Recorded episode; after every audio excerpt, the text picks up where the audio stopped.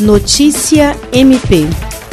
O Ministério Público do Estado do Acre recebeu nesta terça-feira os acadêmicos do curso de Direito da Unimeta, Genária Souza e Gênesis Araújo, que vieram oficializar a doação de alimentos, fruto de mobilização interna de todos os alunos, para que o MPAC através da campanha SOS Acre, entregue esses donativos às famílias afetadas pelo transbordamento dos rios acreanos. Os dois estudantes foram recebidos pela Procuradora-Geral de Justiça do MPAC, Cátia Rejane de Araújo Rodrigues, e pelo Procurador-Geral Adjunto para Assuntos Jurídicos, Sami Barbosa Lopes. Na ocasião, os acadêmicos falaram sobre a mobilização na universidade e de seus propósitos em ajudar a população nesse momento. A Procuradora-Geral de Justiça do MPAC parabenizou aos estudantes pela iniciativa e disse que o ato representa uma honrosa demonstração de valor humano e cristão para com o próximo.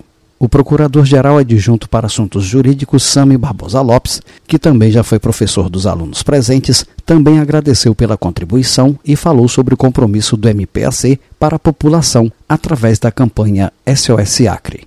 Jean Oliveira, para a Agência de Notícias do Ministério Público do Estado do Acre.